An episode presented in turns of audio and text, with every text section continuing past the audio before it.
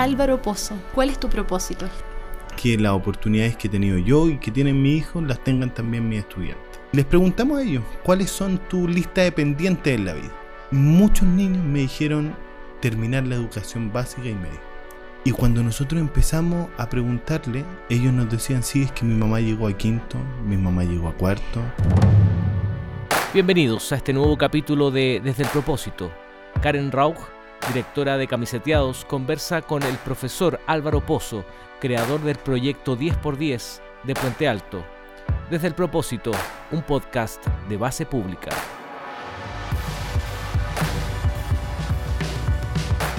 Hola Álvaro, ¿cómo estás? Bienvenido a Desde el Propósito. Hola Karen, ¿cómo estás? Bien, hace tiempo no nos veíamos. Hace bastante tiempo.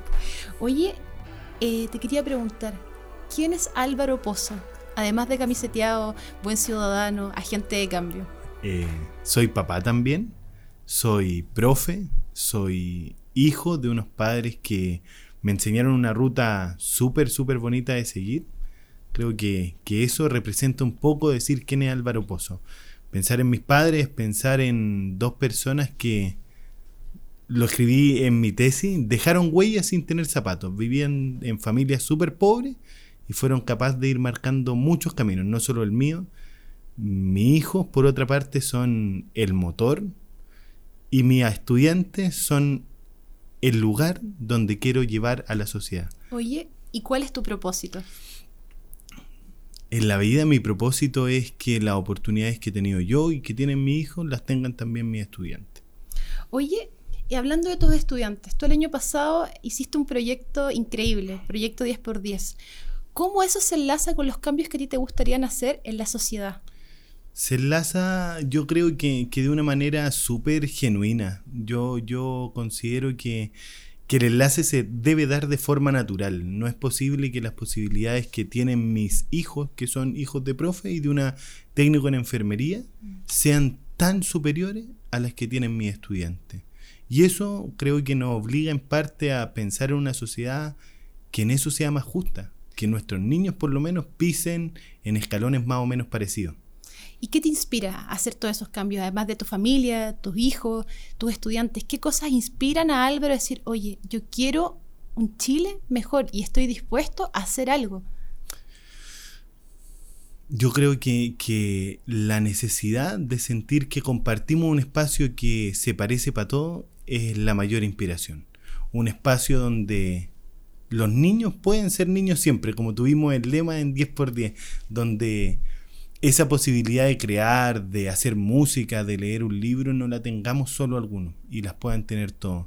Que, que compartir esas experiencias que, muy en sintonía con lo que se conversa hoy, terminan siendo experiencias vitales, aparezcan claro. para todos. No, no puede ser que esas experiencias vitales sean tan solo lo que mi, mi, biografía determinó que yo tuviera.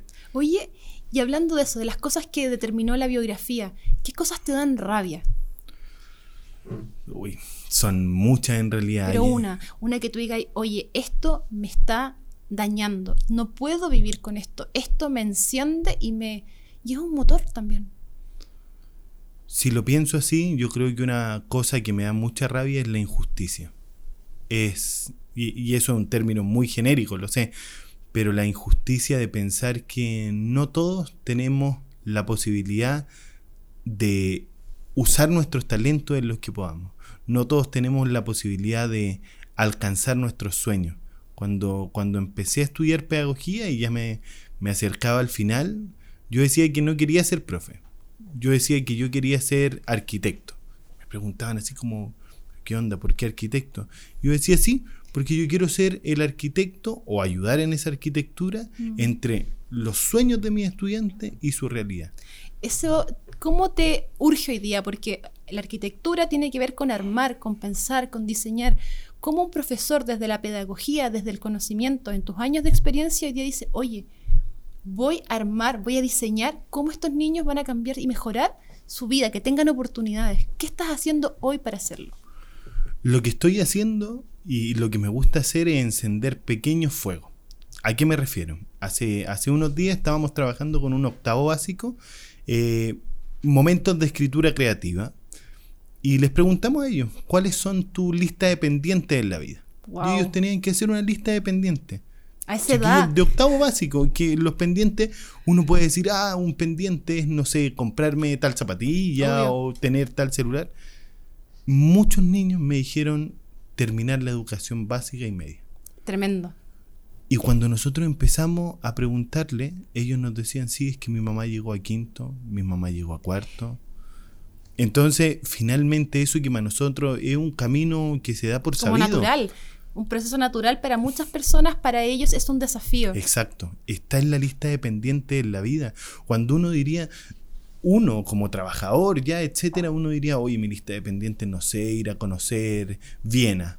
Oye, a mí me encantaría conocer Ámsterdam, lo que sea. Claro, viajes, cosas materiales, cosas que de repente son sueños para algunos, para estos niños de Bajos de Mena, de Puente Alto, son desafíos. Exacto. Son...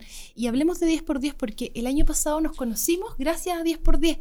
Cuéntanos, ¿de qué se trató? ¿Cuál es la, razón de existir de un proyecto como 10x10 en ese contexto?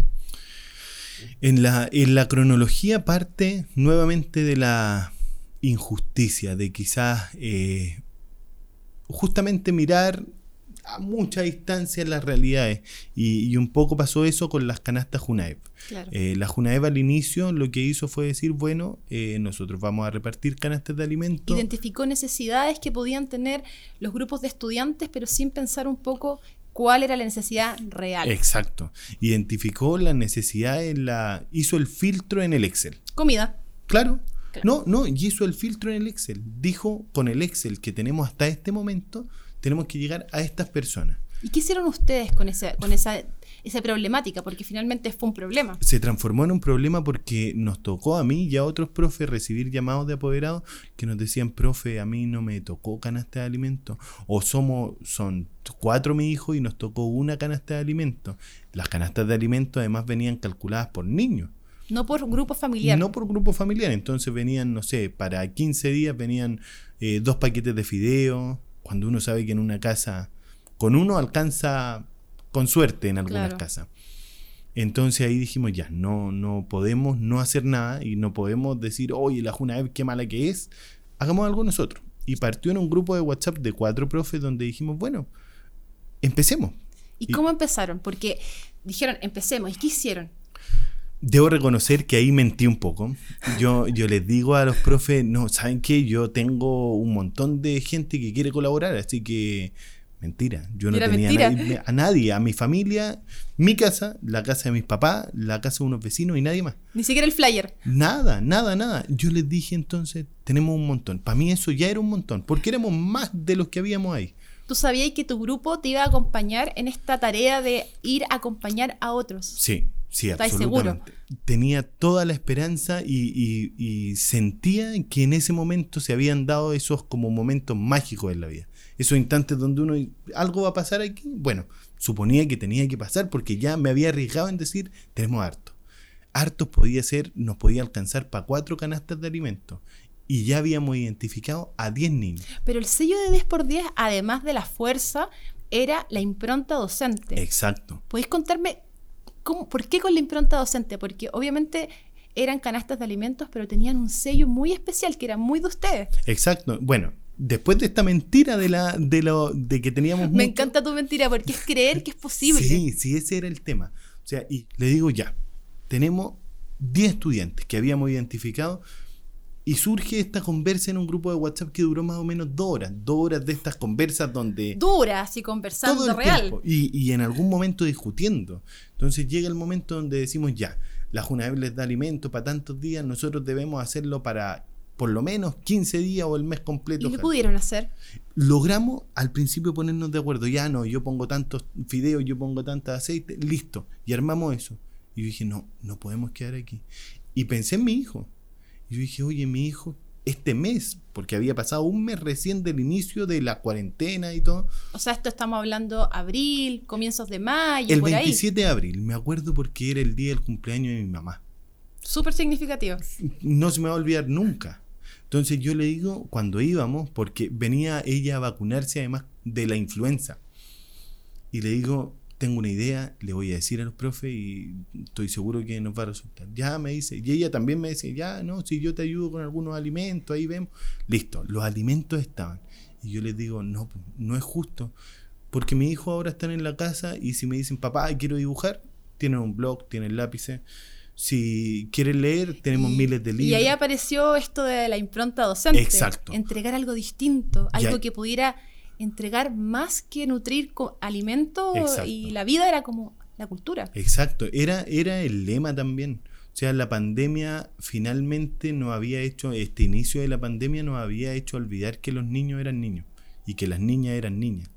Nos hizo pensar que eran vectores al principio. Esa era la palabra. Exactamente, no son niños, son vectores. Y es un riesgo que vayan al colegio porque ellos transmiten el virus. Yo me acuerdo de pequeño haber escuchado que vectores era, no sé, el ratón de cola larga, cosas así. el virus anta. Claro. Entonces uno termina diciendo los niños no pueden ser vectores. Y yo decía, tienen que seguir siendo niños. Y los papás hacemos cosas de papás, que es que mi hijo no se den cuenta que falta comida y algo voy a hacer. Y si hay que comer siete días fideos con huevo, comemos siete días fideos con huevo y bueno, nadie se va a enterar que nos falta comida o vamos a hacer lo posible porque eso no ocurra. ¿Y funcionó la colaboración en Bajos de Mena con tu comunidad? ¿Cómo fueron los primeros llamados? Porque yo me acuerdo que nos contactamos por Instagram en abril, o sea, estaba recién empezando y fuimos parte un poco de, esa mentira. Sí, absolutamente. Yo, bueno, en, a finales de abril esto empezamos el 27, el 5 de mayo ya entregamos. ¿Cuántas cajas? Íbamos a partir con 10, por eso se llamaba 10 por 10. 10 cajas o 10 familias y cada caja, cada kit llevaba 10 productos. ¿Ya? Alimentos, artículos de aseo.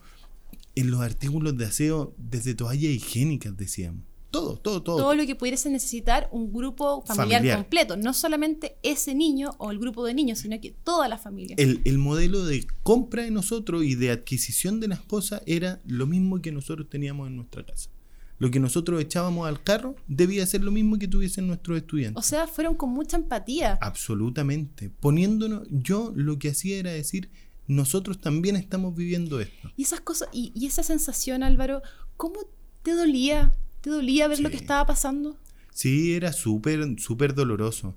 Y, eh, son de esos dolores que, que se esconden tras la sonrisa cuando uno ve la sonrisa de un niño que lo abraza, cuando uno le dice, mira, te trajimos este regalo, que era un juego para que jugaran en familia, no podían salir, nosotros no nos olvidábamos que los libros que ellos leían eran los que estaban en la escuela, que la música que tocaban era la de la clase de música, que ya no estaba. Entonces todo eso nosotros lo pusimos ahí y transformamos ese dolor, ese dolor en sonrisa. Y eso fue lo más maravilloso, tener la posibilidad de decir, tío, necesitaba tanto esto, y a veces lo decían así y otras veces nos querían abrazar. Otras veces chocábamos las manos, otras veces le tocábamos el pelo a un Ese contacto te cambió la vida. Sí, absolutamente. Nos no, no hizo conocer lugares que no pensábamos que existían.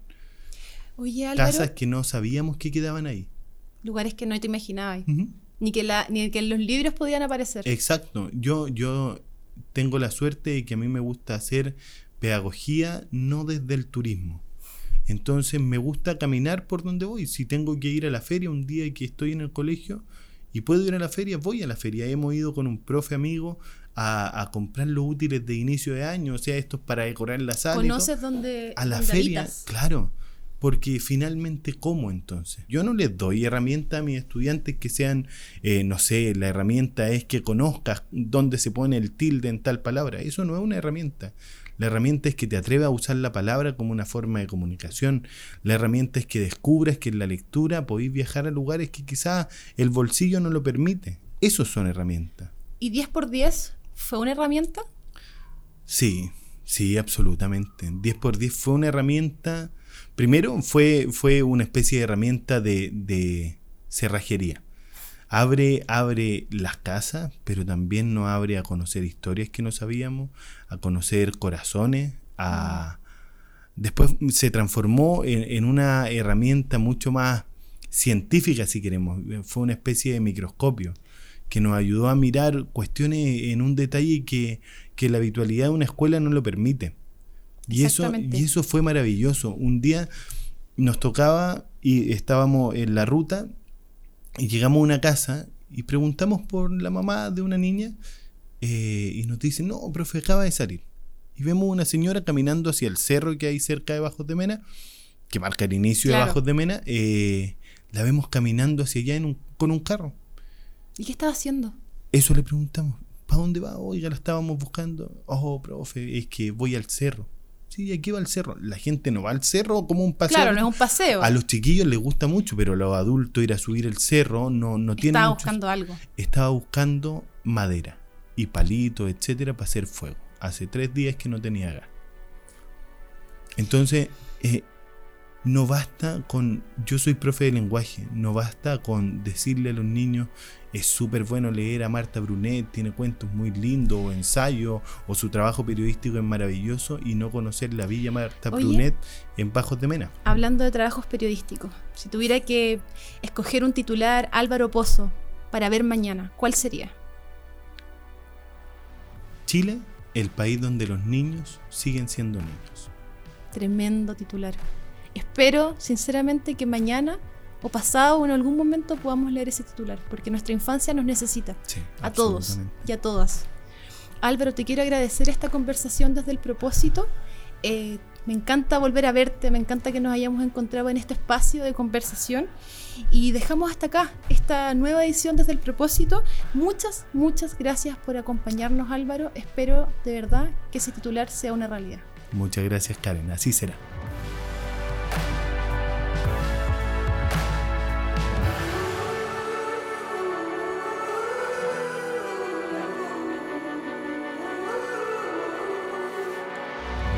Desde el propósito, un podcast de base pública. Síguenos en nuestras redes sociales y en basepublica.cl.